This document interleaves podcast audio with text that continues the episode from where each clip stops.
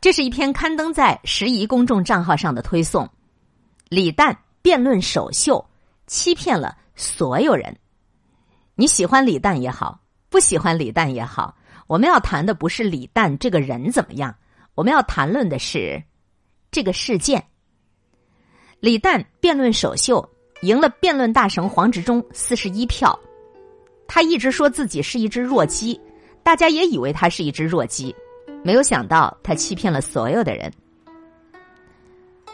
最近有一期《奇葩说》特别的精彩，辩题是这么写的：美术馆着火了，有一幅名画，还有一只猫，只能够救一个，你救谁？正方立场是救画，反方立场是救猫。反方呢先发言，反方一辩呢是傅首尔，正方一辩是詹青云。这两人观点呢都比较平常，咱们就略过吧。然后就是反方二辩，许吉如登场了。他的发言是：为什么不救画，而要救猫呢？许吉如讲述了两个论点。第一个论点就是，艺术本身，它就是在看见人、关注人、关注生命的本身。那如果你真的尊重艺术，你就应该选择救那一条鲜活的生命，你救那一只猫。捍卫的才是艺术的意义。这观点听上去真的是没毛病啊。然后他第二个论点就是，在灾难面前，咱们也应该先拯救弱者。相比较一幅名贵的画，这一只可怜的猫，它就是弱者。如果你不先拯救弱者，有一天你是弱者的时候，你发出的声音也就不会有人理会了。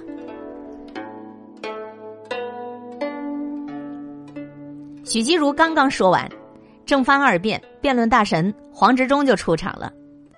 黄执中首先驳斥了许吉如的观点，他说：“在这个场景里面，猫不是最弱的，那幅画才是最弱的。那幅画它不会喊叫啊，那幅画它不会呼救啊，那幅画它也不会自己移动啊，它不会喊救命啊。”对方说：“万一我是那只猫呢？我想问，万一我是那幅画呢？”然后驳斥完许吉如的论点之后，黄执中就开始构建他自己的论点：远方的哭声。他首先讲了一个故事，有一个在小学教科书里的朋友讲，他在教室讲朱自清的名篇《背影》，念到父亲弯下腰去捡橘子的时候，好多同学都哈哈大笑，因为朱自清的父亲是一个胖子，同学们就大笑着说。胖子捡橘子，哈哈哈我这朋友开始很惊讶，但是转念也就懂了，不是这些小孩们太冷血，是因为他们太年轻了，他们还不理解父亲捡橘子这里面蕴藏的伤感。小孩他不懂背影当中的感情，不是小孩冷血，是因为他们对于感情、对于世界的认知还有限，他们听不到更加遥远的哭声。接着，黄执中又来论述说，一个人的同理心和不忍心，它是有范围的，而它范围的大小，跟你对这个世界认识的高低是很有关系的。你对这个世界的认知越高，那你能够听到的哭声就越遥远。最后，黄执中使出了他的杀手锏。其实这道题考验的是什么呢？不是救画还是救猫，它考验的是你期待自己对这个世界的理解。到了一个什么样的层次，在那一刻，你期待你只能听得懂猫叫，看不懂八大山人，那个你就去救猫。黄志忠最后这段论述的潜台词就是：如果说你选择了救猫，那就是对这个世界的认知是很有限的，你的层次就是比较低的，所以你才听不到遥远的哭声。黄执中这个遥远的哭声，真的很有杀伤力，所以他的二辩。获得了压倒性的票数。接下来的辩论就是黄执中和许吉如的开杠了。许吉如反问黄执中：“遥远的哭声一定比近在咫尺的哭声更值得聆听吗？”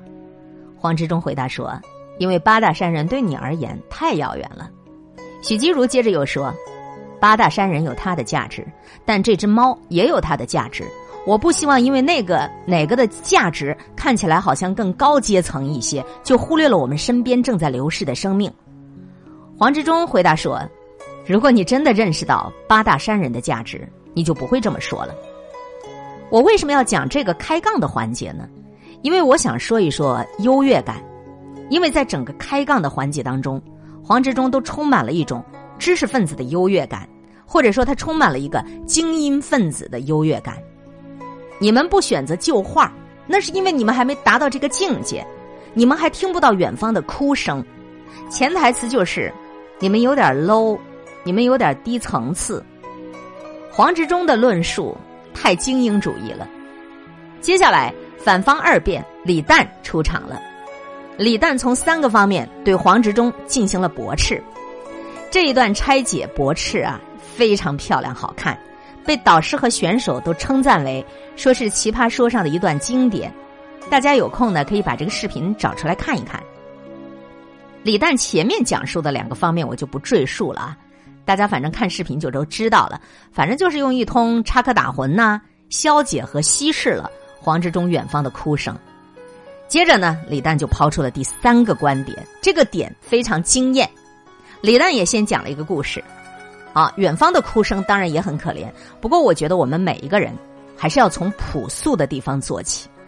我的一个记者朋友问过我，他说：“我有一个特别大的困扰，就是我经常采访一个当事人，他把他的故事说给我，我觉得报道出去会帮助更多的人，让更多的人意识到这个社会的一些阴暗面。但是我报道之后，这个人的人生可能就玩完了，因为那些残害他的人也会看到。”那么这个报道我要不要发？李丹又接着讲述说：“我当时听了什么反应呢？我差点一脚就踹在他脸上。不要这样想问题，朋友，不要这样想问题，因为那不是远方的哭声，那是你想象中的哭声。你为了一个想象中的哭声，你就把一个活生生的人给牺牲掉了。我身边有很多这样的知识分子朋友，他们的知识多了之后，就觉得。”天将降大任于斯人，他也不苦其心志，也不劳其筋骨，他就想怎么天天牺牲别人。他每天就在想，他就想怎么天天牺牲别人，啊，他怎么牺牲这个去救那个？我怎么牺牲小的去救大的？我怎么牺牲这个近处的去救那个远方的？近处的哭声你都不管，你怎么去管远处的哭声啊？李诞最后的一段论述更是精妙之绝，不要这样。历史已经告诉我们，这个世界的维系，靠的就是我这样自私的人。我们这样自私的活着，但是不伤害别人，这个世界才能运转。而正是那些为了所谓宏伟的事业，为了一些远大目标，不计后果的去牺牲别人、牺牲别的小猫小狗的人，频频的让我们这个世界陷入到大火。李诞的这一番精妙的评论，赢得了黄执中本人的四十一票。我今儿为什么要讲这一段奇葩说呢？我想说一说一种很可怕的恶。美国著名社会学家鲍麦斯特有一天产生了一个疑问，说这个世间为什么会存在恶呀？于是他花了五年时间来研究这个问题，然后就写了一本书《恶在人类暴力和残酷当中》。这本书你可以不用看啊，我们今天在这里讲解一下。基本上也就差不多了。恶的直接根源主要有四种，这本书是这么说的：第一，对于物质财富的追求和贪婪；第二，遭到了威胁的自负，就是那些恶棍呢、暴徒啊、罪犯呢，其实他们都有高度的自尊；第三，理想主义；第四，追求淫虐狂式的快乐。在这四种当中，理想主义成为了恶的根源。这是最值得我们深思的呀。鲍麦斯特说了这样一句话：“上帝的理想并非真主的理想，你们的理想既不是我们的理想，也不是他们的理想。凡是人的理想，没有不带主观偏好的。所以啊，几乎总是好人给世界带来最大的破坏。许许多多严重的罪行、暴行、灾祸，都是那些本来一心想做好事的人带来的。”就像数百万人参与的十字军东征、法国大革命中发生的滥杀无辜，仍在疯狂进行的恐怖分子的圣战。既然我们的理想是善的、正义的，那么凡是不赞同、不顺从我们的，就是丑陋、邪恶、魔鬼的化身。因此，我们应当像对付苍蝇一般，将他们彻底干净的全部消灭干净。所以，诺贝尔经济学奖的获得者哈耶克说过：“他说，世界上的大坏事儿，主要都是好人干的，坏人只能够干小的坏事儿。”也正如李诞所说的那样，我们要警惕远方的哭声。正是那些为了所谓宏伟的事业，为了一些远大目标，不计后果的去牺牲别人、牺牲别的小猫小狗的人，频频的让我们这个世界陷入大火。相信大家都看过了《复仇者联盟三》这部电影，你看过没有？没看过啊？我们一起来听一听也是好的啊。这部电影呢，讲述了一个这样的故事：成长于泰坦星的灭霸，目睹了泰坦星的毁灭，泰坦的人口越来越多，但是它的资源是有限的。终于有一天，在被人类过度开采和大肆污染之后，泰坦大面积爆炸了。目睹这场大灾难之后。灭霸诞生了一个伟大的梦想：宇宙的资源是有限的，但是各个星系的人类太多了，导致资源枯竭，环境遭到破坏。为了避免出现泰坦这样的惨剧，灭霸决定把宇宙的人类杀死一半，来维持整个宇宙的生态平衡。于是呢，他就开着飞船，带着部下，一个星球一个星球的展开屠杀。灭霸为了聆听远方的哭声，却制造了全宇宙最大的恶行。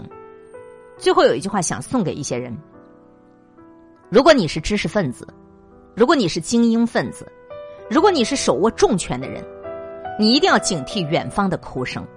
我不是说远方的哭声不好，只是我们要警惕远方的哭声，因为很多远方的哭声，正是因为你不顾眼前的哭声，才造成的呀。以上的这一篇文章。刊登在时宜公众账号上的推送，作者我是时宜君。时宜公众账号也是一个非常有品质的公众号。这一篇文章谈论的是《奇葩说》里的辩论赛，到底是救一只猫还是救一幅名画？你能够救谁？如果只能救一个的话，你也可以把这个问题呢，好好的问一问自己。其实结果答案都不是。唯一的，也没有一个绝对的、正确的、最合理的说法。但是，关于远方的哭声，还有眼前的哭声，我想，我们如果眼前都过不好，如何去追寻我们的远方呢？感谢收听海林主持的一切刚刚好，我是海林，空中和你相互勉励，保持微笑。淡定从容的好心态，好心情每一天，动动你的手指，转播、分享、点赞，赠人玫瑰，手有余香。明天的同一时间，我们再见。